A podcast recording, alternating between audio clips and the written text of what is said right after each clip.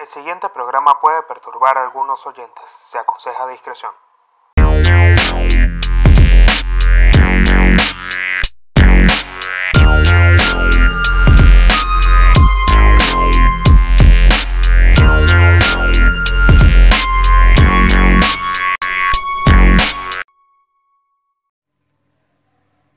Bienvenidos a otro episodio de Códigos de Honor con el Pablino.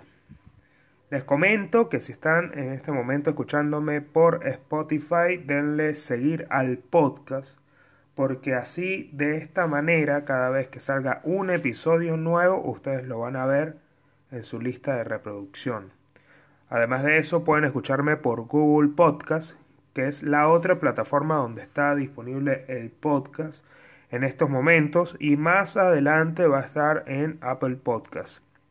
Este podcast todos los días sigue creciendo, cada semana se está actualizando un episodio, cada semana agrega un contenido diferente acerca de lo que son los códigos de honor, que principalmente son los cánones de conducta con los cuales se rige mi vida y me da un placer increíble poder este, compartirlo con ustedes.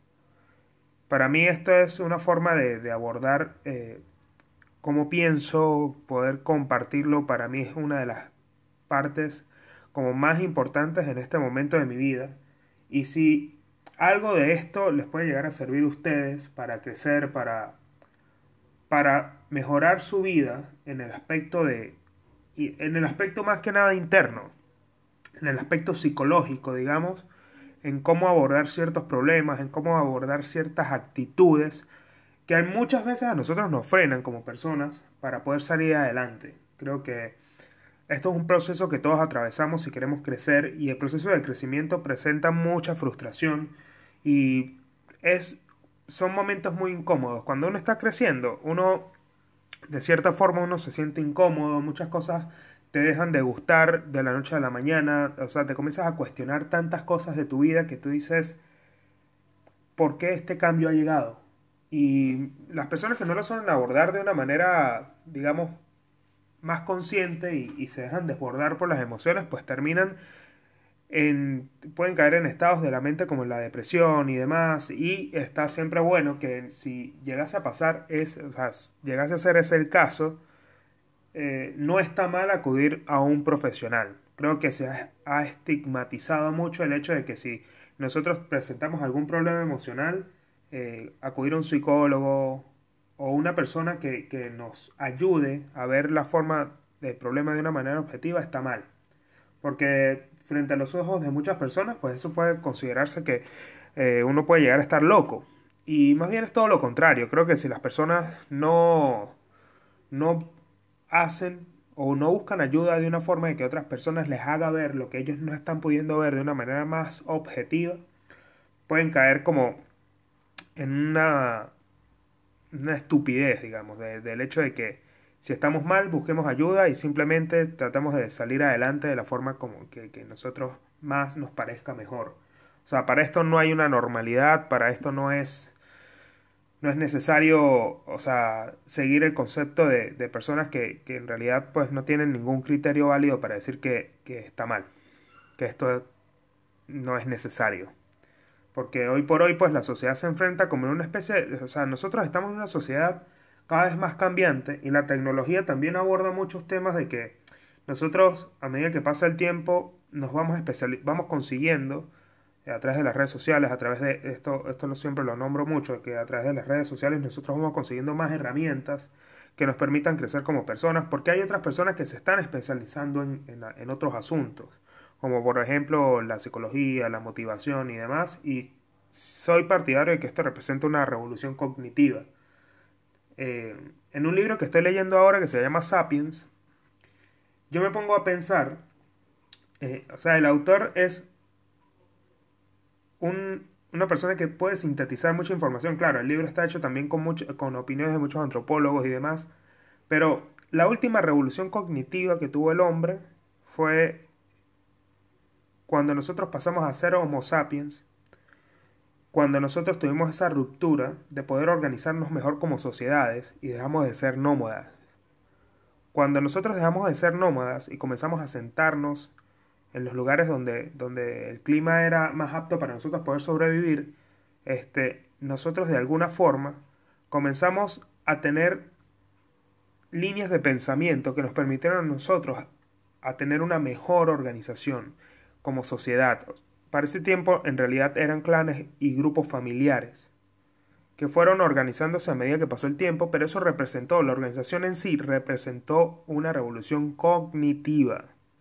Por eso es que cualquier, en cualquier, o sea, en cualquier lugar donde tú te encuentres, bien sea en una organización, o que tú quieras montar un negocio, o que quieras hacer lo que te dé la gana en realidad, que, que, que, que te haga sentir bien y que con eso puedas vivir, no funciona nada sin organización. yo creo que la organización es la clave de todo si tú no eres una persona organizada, si tú eres una persona que, que no se organiza de alguna forma, y esto es parte de, lo que son los códigos de honor, principalmente los códigos de honor se componen en, en, en, este aspecto de la organización que nos permite a nosotros poder configurar nuestra vida de una manera con la cual nos sintamos a gustos y poder tener relaciones con las cuales también nos sintamos a gustos.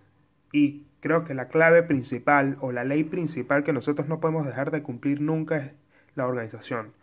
Y la organización conlleva tres componentes esenciales que son la disciplina, el orden y la limpieza.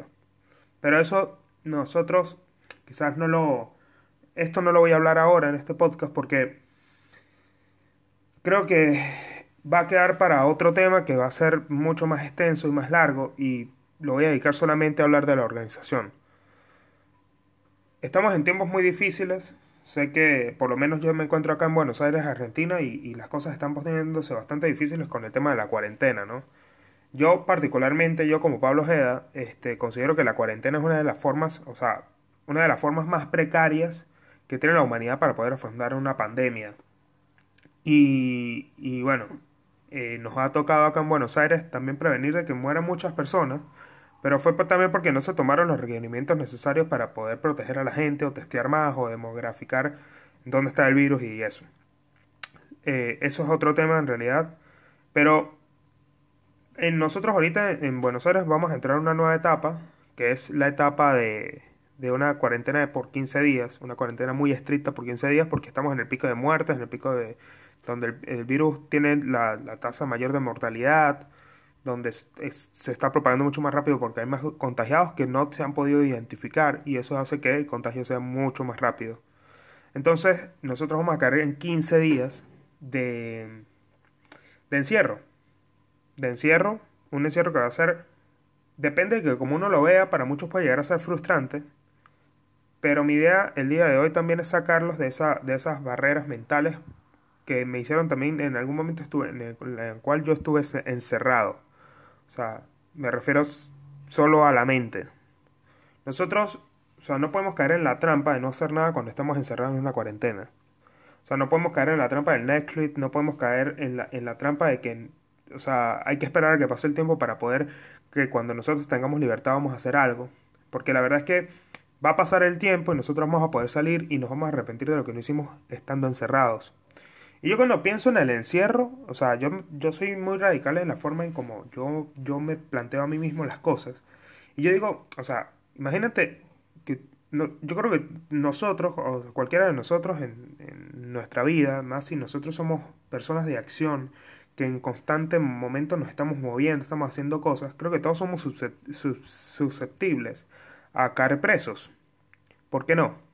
A ver, es una probabilidad muy, muy baja de que nosotros siendo personas que no, no hagamos cosas ilegales y demás, eh, estemos a, propensos a, pisar la cárcel, pero pueden suceder esos casos. Hay una, también un porcentaje importante de que puede suceder un caso en que nosotros, siendo unas personas que no tengamos que ver con el mundo de la criminalidad, caigamos presos.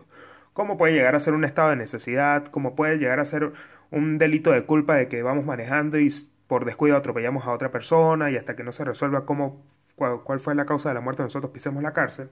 Entonces yo digo, uno, como esto es parte mucho de la filosofía del estoicismo, de que mm, uno tiene que pensar de cierta forma en que la, la practicidad de las cosas nos llevan también a, a forjar el, el, carácter en momentos muy difíciles de nuestra vida.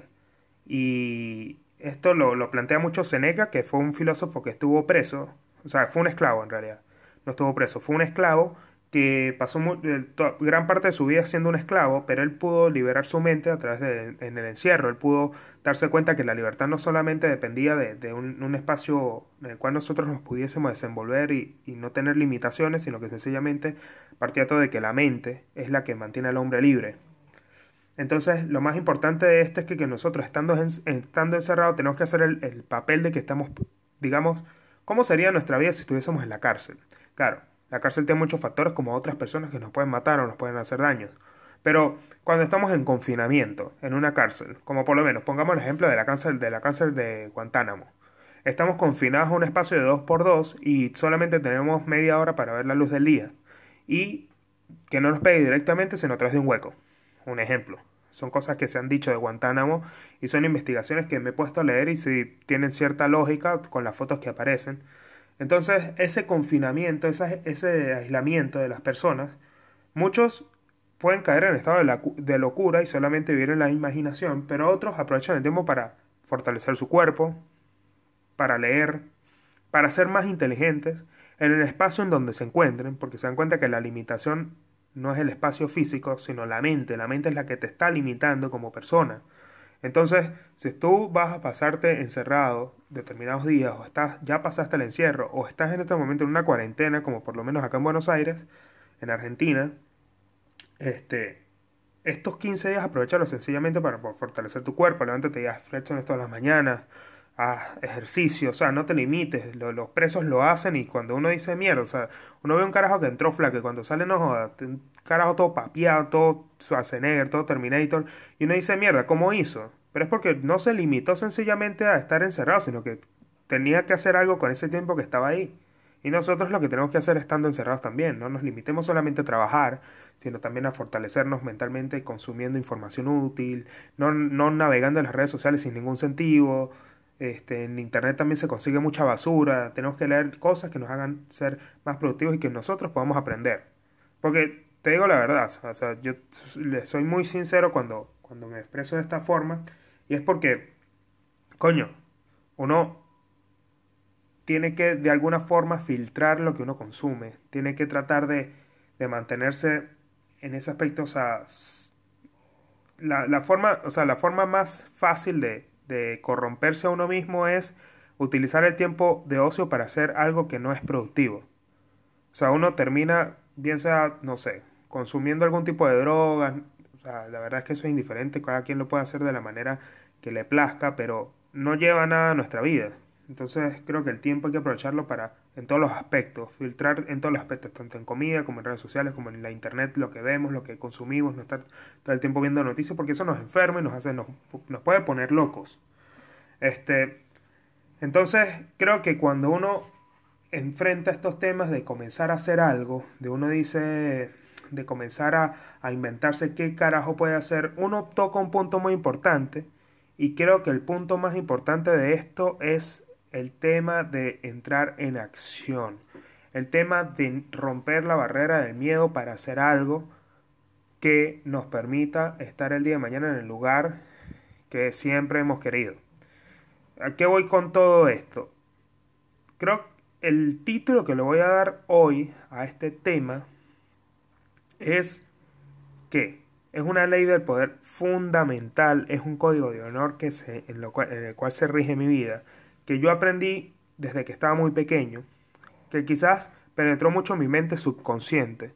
Y lo hice más consciente cuando me di cuenta que yo lo había aplicado desde hace mucho tiempo. Les comento. O sea, yo desde pequeño practico la actuación. Estuve en mucho tiempo estuve actuando en las obras del colegio.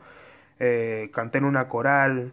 Eh, participé en clases, en clases de, guitarra, de cuatro, de, de o sea, toqué batería cuando estaba adolescente y estuve siempre en un constante, o sea, estuve exponiéndome siempre al, al, público, a la gente, a la cara de la gente. Siempre estuve en ese momento donde la gente me veía, donde veía lo que yo estaba haciendo, las, las profesoras a mí me agarraron para hacer obras de teatro y demás, entonces como que ellos me enseñaron de alguna forma, que por eso siempre doy gracias, de que me enseñaron que, que, que uno si quiere, si ustedes quieren estar el día de mañana en un puesto de poder importante, ustedes tienen que mantenerse en el centro. mantenerse en el centro de la, de la sociedad o del lugar donde ustedes están. En el centro significa no ser un ridículo, obviamente, no ser un payaso, sino que sencillamente que uno tiene que mantenerse siempre entreteniendo a las demás personas de alguna forma. ¿Por qué es importante eso para nosotros poder conectar y poder llamar la atención de aquellas personas que ven nuestro talento, bien sea si tú quieres trabajar en una empresa o quieres ser un emprendedor, siempre vas a necesitar de la ayuda de otros para poder crecer. Nosotros no crecemos si no estamos rodeados de las personas que, que nos pueden ver y ven esa, esa parte de nosotros que, que, dice, mierda, esta persona destaca por encima de de las demás personas. Entonces, el miedo es algo que nos corrompe de una manera tan fuerte que nos paraliza al momento de querer hacer algo y que si uno dice yo me propongo hacer algo, pero si uno lo hace con miedo, uno está rompiendo esa forma de enfrentar las cosas pero a medida que pasa el tiempo nosotros tenemos que ser más conscientes de que cada vez que nosotros hagamos algo, hagámoslo con audacia. Porque la audacia no nos permite titubear frente a lo que nosotros queremos hacer. O sea, la audacia genera temor y el temor genera autoridad. Cuando nosotros queremos hacer algo, sencillamente lo tenemos que hacer preparándonos anticipadamente, siempre creo que una ley del poder fundamental es que tenemos que planificar nuestras acciones de principio a fin.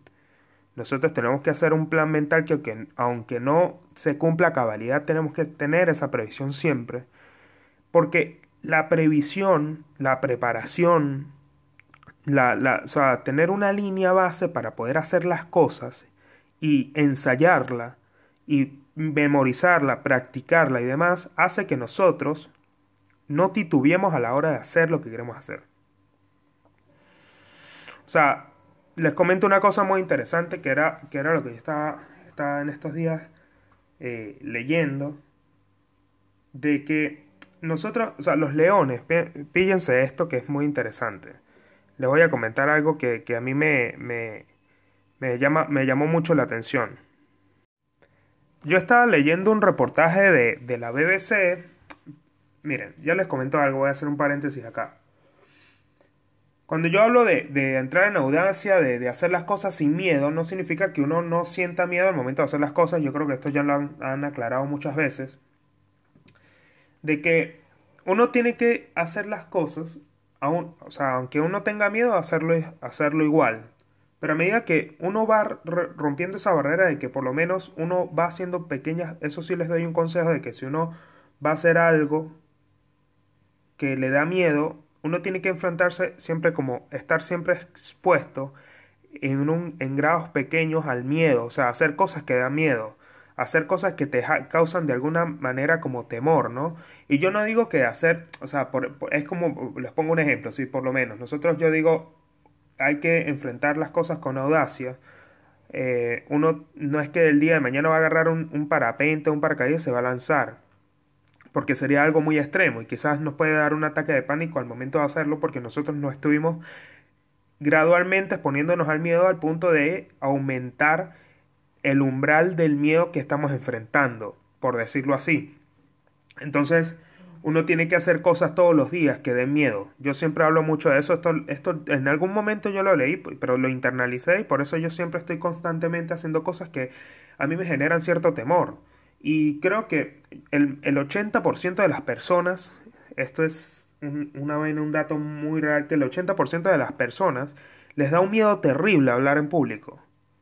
Esto fue un miedo que yo siempre quise superar, pero me di cuenta que, lo, que, ese deseo de querer superarlo ya lo había hecho cuando comencé a, estando muy pequeño, porque la verdad es que yo hago, eh, hacía obras de teatro teniendo 6, 7, 8, 9, 10 años, 11 años. O sea, estaba muy como muy pequeño como para entender esa, esa parte que ya estando adulto a uno, pues uno dice es más consciente de que de, porque la uno se va llevando llenando la cabeza de mierda de las críticas de, las demás personas que van a decir, el qué dirán y tal, y si estamos en una sociedad donde constantemente se vive del qué dirán, pues creo que se profundiza más los temores internos y nuestras, este, de alguna forma, nuestros miedos más profundos salen a la luz. nuestras inseguridades salen a, a, la luz porque sencillamente nosotros como somos más conscientes. Entonces, yo me di cuenta estudiando oratoria, porque yo hice un curso en la Universidad de los Andes de oratoria y retórica del discurso, y en este, eh, ahí fue en donde aprendí esto de que el, el 80% de las personas en, el mundo les da un miedo terrible, o sea, como que el segundo mayor miedo es hablar en público, o sea, gente que vomita hablando en público porque no puede, cuando es obligada, en charlas de la universidad, gente que, que las ponen en esa situación donde están, no están preparadas, entran en pánico y, y mierda, o sea, el, miedo de hablar en público los vuelve locos y los termina explotando de alguna forma y como que no lo vuelven a hacer más nunca. Entonces, ese tipo de miedos es a los cuales yo me refiero.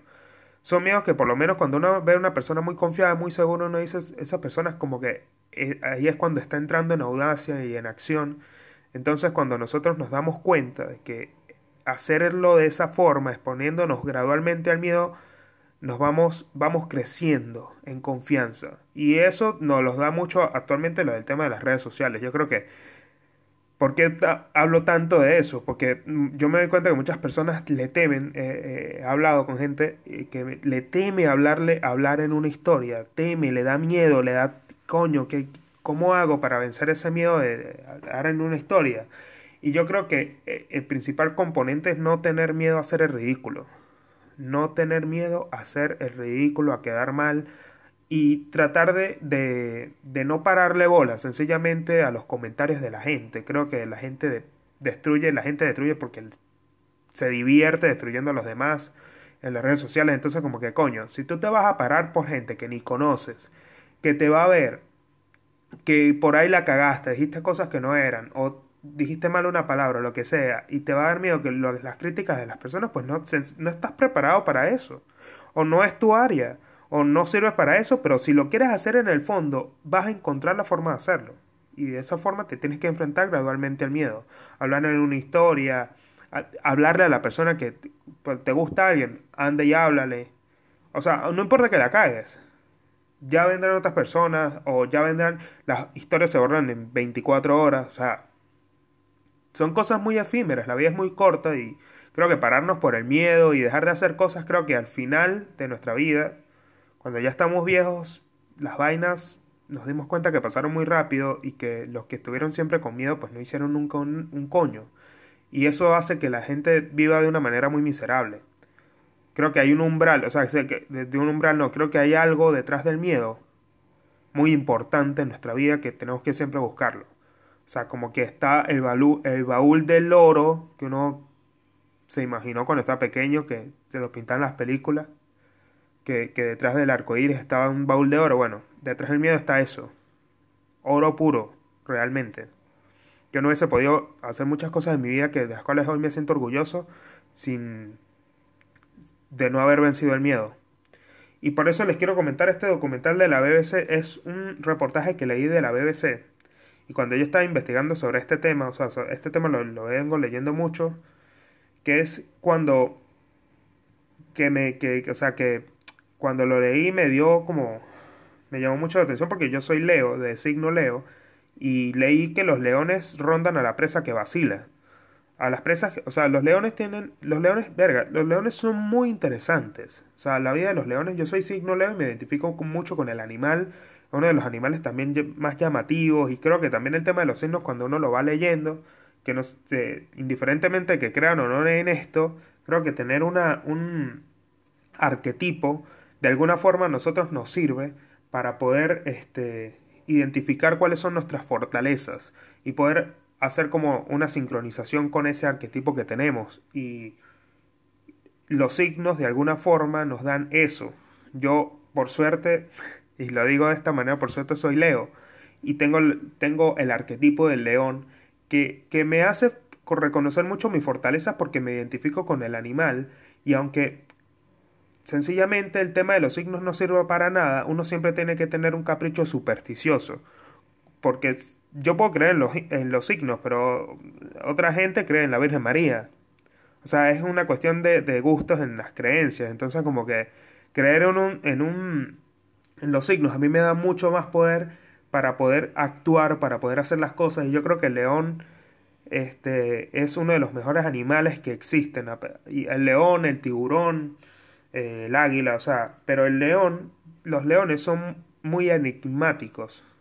Entonces, mientras leía que los leones identifican, pueden identificar a las presas fácilmente por saber cuál es la, la, presa como más miedosa, la que tiene más miedo. Ellos detectan el nervio. Es como cuando ustedes dicen, verga, si paso al lado de un perro de la calle, esto pasa mucho en Venezuela, paso al lado de un perro de la calle y el perro nota que tú estás cagado, te muerde. O sea, eso siempre te lo han dicho en Venezuela. No, no, no, no muestres miedo frente al perro. Lo mismo sucede con los leones.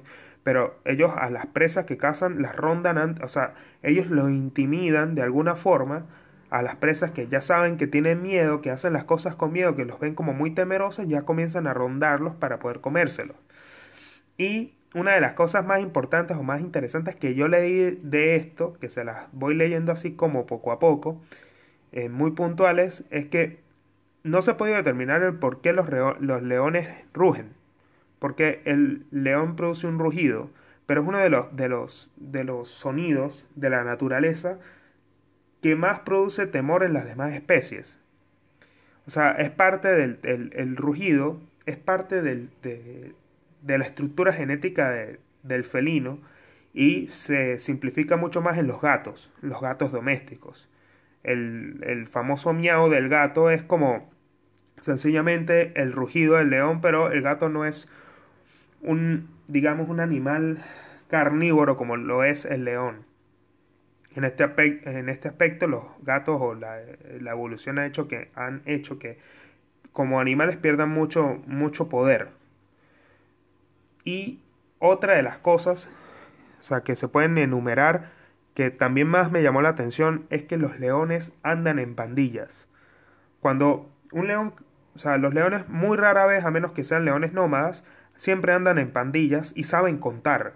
Ellos saben identificar grandes manadas y saben cuántos animales potenciales pueden llegar a cazar cuando andan en la pandilla, porque las pandillas lo que hacen es como los seres humanos, una cosa loquísima, que nosotros pensamos que estamos como muy alejados de, de los demás animales, pero somos, o sea, en realidad todos somos animales, lo que diferencia a nosotros es tener un grado superior de conciencia, nada más. Pero los leones también andan en pandillas, saben identificar a las presas temerosas, este, son muy territoriales y lo que hacen las pandillas o las manadas grandes es ir creciendo, en, o sea, en, en, manada de manada para poder dominar más territorios de la selva. Por eso es que los leones son los, o sea, son los reyes de la selva, de alguna forma. Porque tienen una inteligencia muy, muy, muy aguda. Y eso a mí me, me, cuando lo leí me volvió loco. Porque qué interesante es nosotros podamos hacer esta comparación y tener como un ejemplo que cuando hablo, vuelvo al tema de los arquetipos, que el arquetipo a nosotros nos sirve mucho para poder actuar. Entonces, nosotros tenemos como seres humanos que identificar eso para poder sintetizar esta ley que le estoy diciendo. Hacer las cosas con miedo, pero hacerlas bien igual, o sea, hacerlas de, igual forma. Yo me acuerdo que cuando yo estaba en Mérida, les comento una anécdota que creo que encaja mucho con este tema yo siempre, por decirlo, me he identificado como, como, bueno, como una persona que entra mucho en acción y que constantemente se está exponiendo a cosas. Yo cuando estaba pequeño, pues de alguna forma me escapaba de mi casa, me enfrentaba mucho a la calle, a la gente, me caía como mucho a golpes en el colegio y tal y demás, porque no me daban miedo esas cosas. Practiqué boxeo cinco años en, en la Universidad de los Andes y les soy sincero, yo entrar a un cuadrilátero, eh, la primera vez que entré a un cuadrilátero, me volvieron mierda, me partieron la cara, me hicieron prácticamente comer los dientes y me levanté como las cinco veces que estuve en el ring, o sea que, que lo, que duraron los rounds que eran como tres veces, me tumbaron cinco veces y las cinco veces me levanté y seguí peleando, pero me volvía mierda igual. Pero esa posición me hizo entender muchas cosas y me hizo tener este tipo de filosofía, que fue que la que utilicé cuando yo salí de la universidad. Eh, en Venezuela es muy difícil estudiar, o sea, es muy peligroso estudiar derecho penal. O sea, es como un tabú los abogados que van a, la facultad para estudiar derecho penal, porque en Venezuela pasa algo muy particular de que hay muchos delincuentes, hay mucho mucha delincuencia organizada. Este, entonces, al haber tanto delincuente, eh, hay como una cancha muy grande para el penalista, porque sencillamente el penalista pues, puede agarrar muchos casos, y como de cierta forma yo lo pude analizar así, cuando yo, cuando yo me puse a, a, ver cómo era la vida de los abogados que están en los, en los circuitos judiciales penales de, de Mérida, de donde yo soy, pues me llamó mucho la atención la vida que ellos tenían. O sea, era una vida arrechísima con todos los carros que ellos quisieran. Tenían guardaespaldas, verga, la gente los respetaba, se vestían demasiado bien, o sea, la última moda y tal, y estaban en el circuito así y se rodean, o sea, eran muy respetados en la calle por el tema de la delincuencia, o sea, defendían delincuentes y entonces era como muy respetado. Y yo creo que a uno como hombre, si no le llama la atención eso, o sea, si uno no, por lo general, no digo todos los hombres, porque todos tenemos gustos muy distintos y me he conseguido con gente que, que pensaría que yo estoy loco por decir esto, pero creo que cuando nosotros somos hombres de acción y principalmente personas que estamos como muy afines al tema del poder y demás, esta vida nos llama mucho la atención. Y esa era la vida que yo quería tener, o sea, siempre, siempre soñé con esa vida de, ser un, un, abogado penalista allá en Mérida. Porque eran como, como reyes en esa mierda, o sea, tenían mucho poder los carajos. Y todavía lo siguen teniendo. Pero para entrar al circuito judicial penal había una rosca tan grande. O sea, la rosca yo me refiero mucho cuando hay mucha... O sea, tenías que tener muchas conexiones, tenías que ser una persona muy influyente para poder comenzar a ganar plata dentro del circuito siendo un abogado. Y si veían que tenías, si tenías mucha, mucho talento, estos abogados que, que defendían a los mafiosos y demás, lo que hacían era como agarrarte, porque si te das cuenta que estabas solo, te podían sacar. Y conozco cuentos de, de, de, personas que le dejaron balas, literalmente, en los, en los vidrios de los carros, sin disparar, obviamente, así las balas puestas, para que se, salieran del circuito judicial penal y no, no se pusiesen a ejercer derecho penal en Mérida porque era peligroso y porque no querían que estuvieran ahí porque era un mercado como muy pequeño, querían, tenían un monopolio, por decirlo así. Y a mí no me importó eso yo ejercí dos años de Derecho Penal en Mérida. No me importó el peligro, no me importó nada. Yo dije, me voy para allá y a mí no me va a importar que la gente me quiera detener porque es lo que yo siempre he querido y lo voy a hacer igual. O sea, si, si me llega a chocar, y esto puede llegar a ser muy radical, si me llega a chocar con la muerte, pues mala leche. O sea, lo hago igual, o sea, qué carajo. Yo no vine acá a este mundo, a esta vida, como para poder tener miedo de algo que en realidad quiero hacer y tuve que aprender muchas cosas, por eso antes había hecho el curso de retórica de discurso y, de persuasión y demás, investigué mucho sobre la persuasión, investigué mucho sobre cómo, cómo influenciar más a las personas y demás, y logré, o sea, calar dentro del circuito, dentro de la rosca que había, y me hice muy buenos contactos. Este, hasta el punto de que trabajé con muchos abogados eh, dentro del circuito judicial penal y después terminé ejerciendo solo, me hice socio de un, de un, muy buen colega este, que se llama Pedro y terminé ejerciendo y montando una oficina en el centro de Mérida. Y yo estaba recién graduado, tenía 24 años. Ahorita, ahorita bueno, tengo 27. Pero, o sea, me sentí tan bien teniendo mi propia oficina. Después trabajé con uno de los mejores abogados de Mérida en la parte civil y mercantil, que es el, el papá de uno de mis mejores amigos, que es Rubén, el doctor Rubén Subarain. Terminé trabajando con él y le llevaba los asuntos penales con su hijo, o sea, y nos encargábamos los asuntos penales, pero eso a mí me dio tanto, tanto orgullo el haberlo hecho, que yo lo recuerdo con tanto cariño eso, porque el enfrentar el miedo a mí me llevó a ese lugar. Y me di cuenta a partir de ahí, después de ese logro, de que, o sea, el, miedo, la exposición gradual al miedo te lleva a eso, a tener como una constante hambre para poder lograr todo lo que te propongas en la vida. O sea, y por eso es que Hablo de esto sencillamente para que ustedes lo aprendan y lo vean de esa forma, porque el miedo crea brechas mientras que la audacia la cierra. Y uno tiene que estar todo el tiempo en constante exposición al miedo para poder, de cierta forma, ir agrandando esos miedos hasta el punto de que ya llegues a un nivel que tú digas, qué bien que pude tener los huevos para hacer esto. Entonces, creo que eso es algo contagioso y la gente lo nota. Cuando uno hace las cosas sin importar cuáles sean lo que esté en el frente, nos enfrentemos constantemente a lo que, a lo que nos genera ese pánico tan, fuerte, nosotros vamos consiguiendo cada vez más cosas. O sea, vamos, vamos venciendo, vamos volviéndonos más personas más confiadas, vamos haciendo cosas, conectando con más gente. O sea, no nos da miedo decirle las cosas a la gente, vamos por lo que queremos. O sea, no nos paramos, somos personas que llamamos la atención. Entonces, esa rapidez con la que uno genera el movimiento y la acción, pues no deja duda, para la preocupación. No deja absolutamente dudas para la preocupación ni la timidez. En los escenarios, las personas, los espacios en blanco, que, con los, cuando están muy preparados se nota que las personas cuando se notan que se han preparado y entran en, acción y, eh, y, comienzan a exponer algún punto en una charla, en, en una exposición, esos pequeños pasos, esos pequeños espacios en blanco que utilizan para respirar o que se detienen para que las personas piensen, lo hacen para incrementar su poder porque bien sea la introducción es muy, muy, muy entusiasta y, impacta mucho a las demás personas la confianza que tiene ese tipo, esa persona cuando está en el escenario. Entonces, creo que nos genera una forma de transmitir nuestra personalidad que, que indudablemente nos va a llevar al, poder y nos va a llevar a, a un lugar mucho mejor el día de mañana. O sea, queriendo lo que queremos tener. Sin, sin, sin ponerle límites a eso. O sea, imagínense todo lo que ustedes quieran, pero imagínenselo siendo una persona que constantemente se enfrenta el miedo. O sea, no van a poder, o sea, no van a temer a muy pocas cosas. Y siempre hablo dentro de los límites, obviamente razonables, ¿no? No es que te vas a... no, no es que te van a, no sé, te vas a poner frente a una pistola y hacer que te disparen para, para simplemente sentir que no tienes miedo, no nada de esas locuras ni entrando en esos límites, ¿no?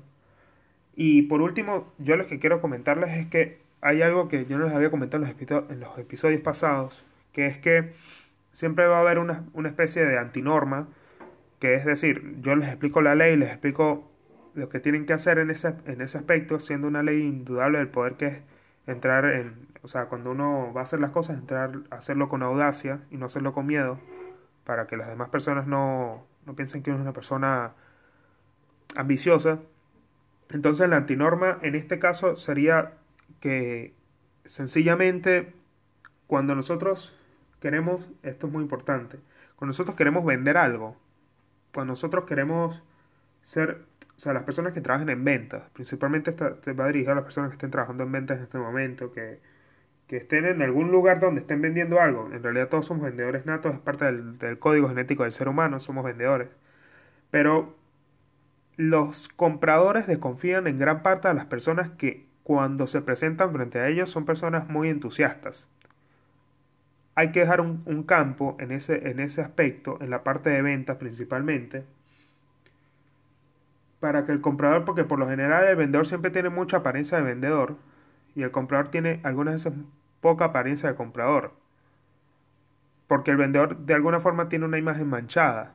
Entonces cuando es un vendedor siempre pensamos que es una persona que puede llegarnos a estafar, que nos va a vender algo chimbo, que nos va a vender algo que no es profesional, ¿me entienden? Entonces lo que tienen que hacer sencillamente es no ser tan entusiastas en ese momento pensando que el, que el entusiasmo y la confianza y, y encarar a, la persona de una vez va a hacer que la persona confíe más en nosotros. No, va a causar el efecto contrario. Hay que dejar un espacio para la timidez y digamos en este caso la curiosidad del comprador cuando son ventas presenciales. Entonces, porque sencillamente, esto lo leí en un artículo muy bueno, que, que no quiero pasar por alto, el, el, autor lo leí en una página que se llama aprendice, emprendices.co, que es eh, un artículo de Carlos Nava Condarco que explica que los, los vendedores son compradores de necesidad. Son compradores de necesidad. Y los, los clientes, de alguna forma, están comprando la aceptación del vendedor. Esta frase a mí me volvió loco literalmente. O sea, el vendedor es un comprador de la necesidad del cliente. Y el cliente lo que le vende al, al, vende, al vendedor es la aceptación. O sea, es un intercambio tan fuerte que si uno entiende esto, de que uno le está comprando la necesidad del cliente y él nos vende a nosotros la aceptación, es cuando nosotros nos ganamos la confianza de esa persona que va a convertirse en una relación futura de cliente. Entonces, compenetramos de alguna forma algo que no solamente es una venta material, sino que sencillamente es algo bastante útil, es una relación bastante eh, constructiva, que nos permite de alguna forma vender más y poder hacer sean nuestros negocios.